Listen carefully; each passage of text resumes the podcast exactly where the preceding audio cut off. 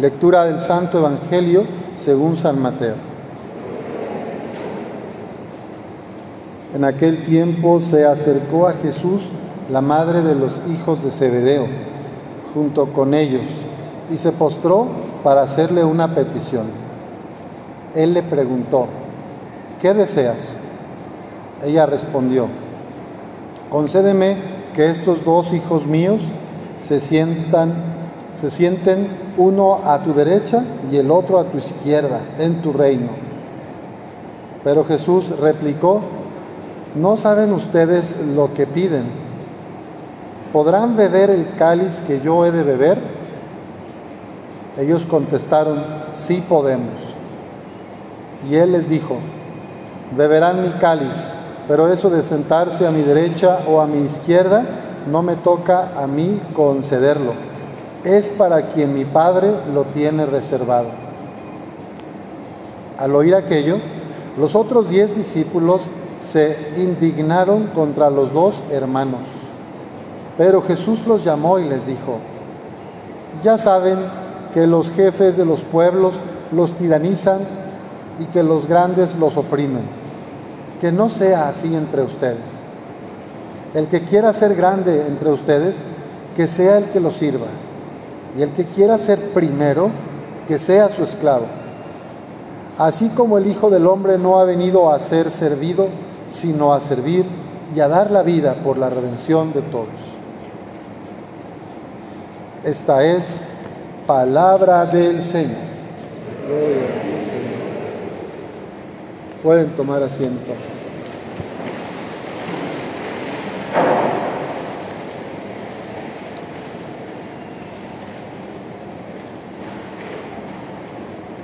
En esta fiesta de Santiago Apóstol se da la ocasión también para despedir a varios seres queridos de ustedes, cuyas cenizas están aquí al frente. Santiago fue un pescador después de que Jesús llamó a Pedro y Andrés siguió caminando en la ribera de aquel lago de Genezaret y encontró a otros dos hermanos, Santiago y Juan.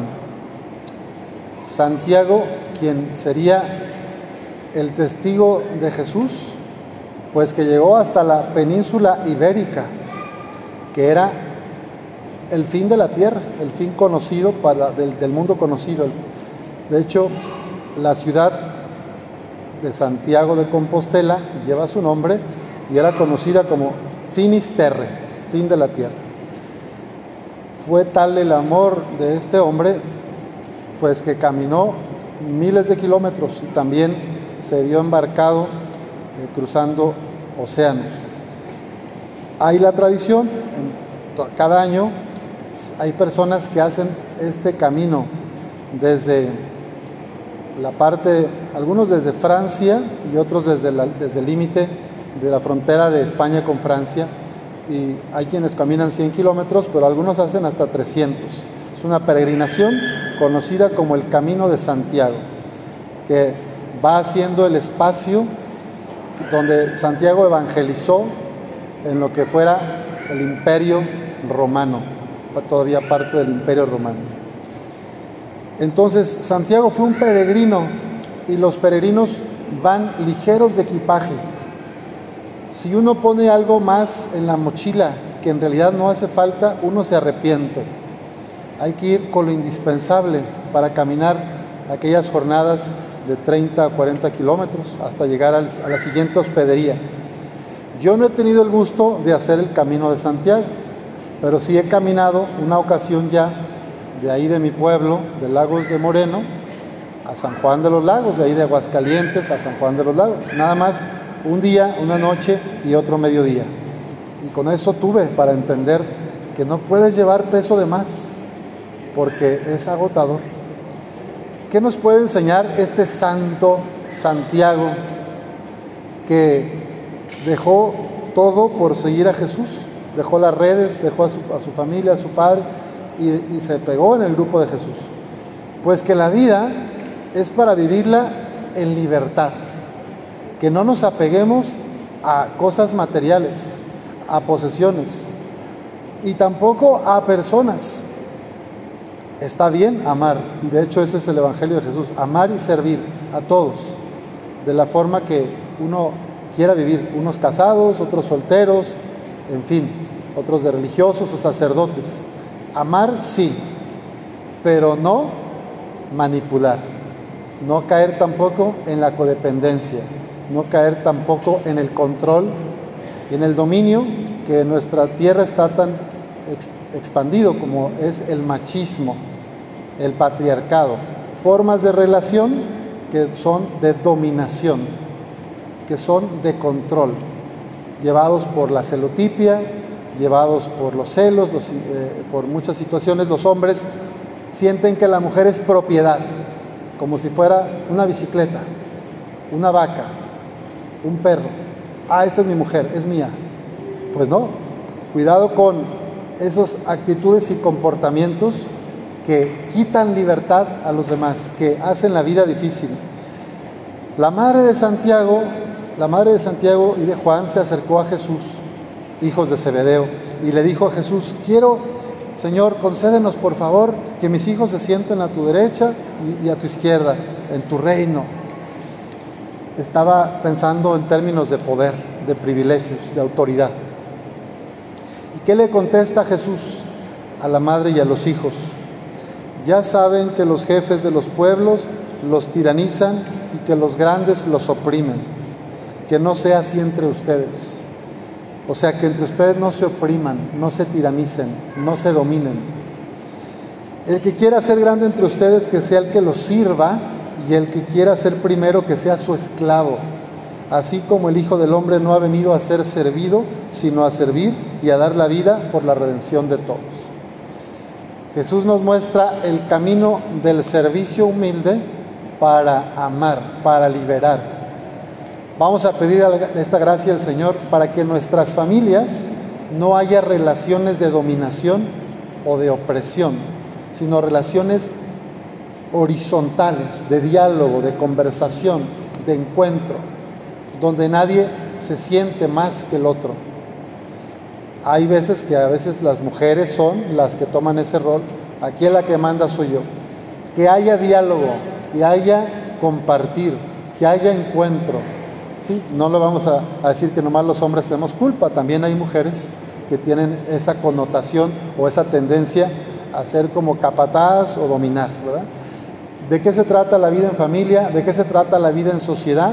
Pues de que no haya nadie por encima de nadie que nadie oprima, que nadie amedrente, que nadie amenace, que nadie castigue, que lleguemos a buenos acuerdos, que platiquemos las cosas, que comprendamos que todos tenemos algo de debilidad, pero que no queramos imponer los puntos de vista personales siempre a los demás, que sepamos escuchar con empatía lo que el otro quiere expresar, su parecer, su pensamiento, sus sentimientos Miren, está comprobado que muchas enfermedades crónicas y degenerativas están muy relacionadas con no poder expresar sentimientos, con no poder sacar lo que estoy experimentando.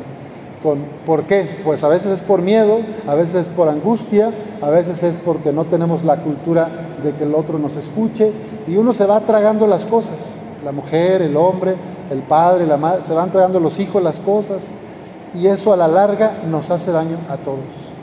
Qué importante darnos tiempo de diálogo, de calidad, de escucha empática y permitir al otro que hable, que exprese lo que trae, sin juzgarlo, sin quererlo interrumpir. Dejar al otro, a la otra, que acabe de hablar, que acabe de decir lo que quiere decir. Claro, los hijos ven esto, que los papás no se hablan, no se escuchan, que es un diálogo de sordos, y pues la siguiente generación copia los patrones. Aquí el que manda soy yo y las cosas hacen como yo digo y si no te gusta, bueno. Vamos a pedir al Señor más empatía, diálogo y encuentro.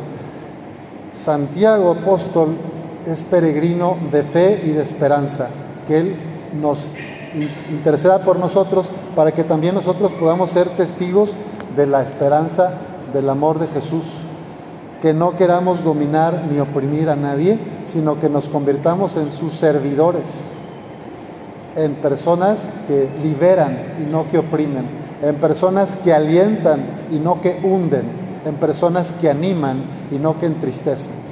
Que tu manera de tratar a los demás sea siempre amorosa, tierna, cálida. Como los árboles mezquites que hay aquí, tan buena sombra para estacionar el carro. Que la gente se acerque contigo y sienta esa sombra, esa frescura cerca de ti. No miedo, no calor, no amenazas ni reproches. Que la gente que se acerque con nosotros se vaya mejor como, que como llegó. Y si soy muy enojón, y si soy muy enojona, y si soy muy controladora, y si soy muy controlador o posesivo, pues tienes trabajo, tenemos tarea, vamos a pedirle a Dios que nos dé la gracia para ir haciendo esos pequeños cambios en nuestras actitudes, para ir siendo más hermanos y menos jefes, menos patrones, menos capataces, ser más hermanos que dialogan, que comparten y que escuchan las necesidades de los demás. Que no sea que queramos ser mejores y dominar, sino que si queremos ser mejores, seamos los primeros en servir, en amar y en comprender.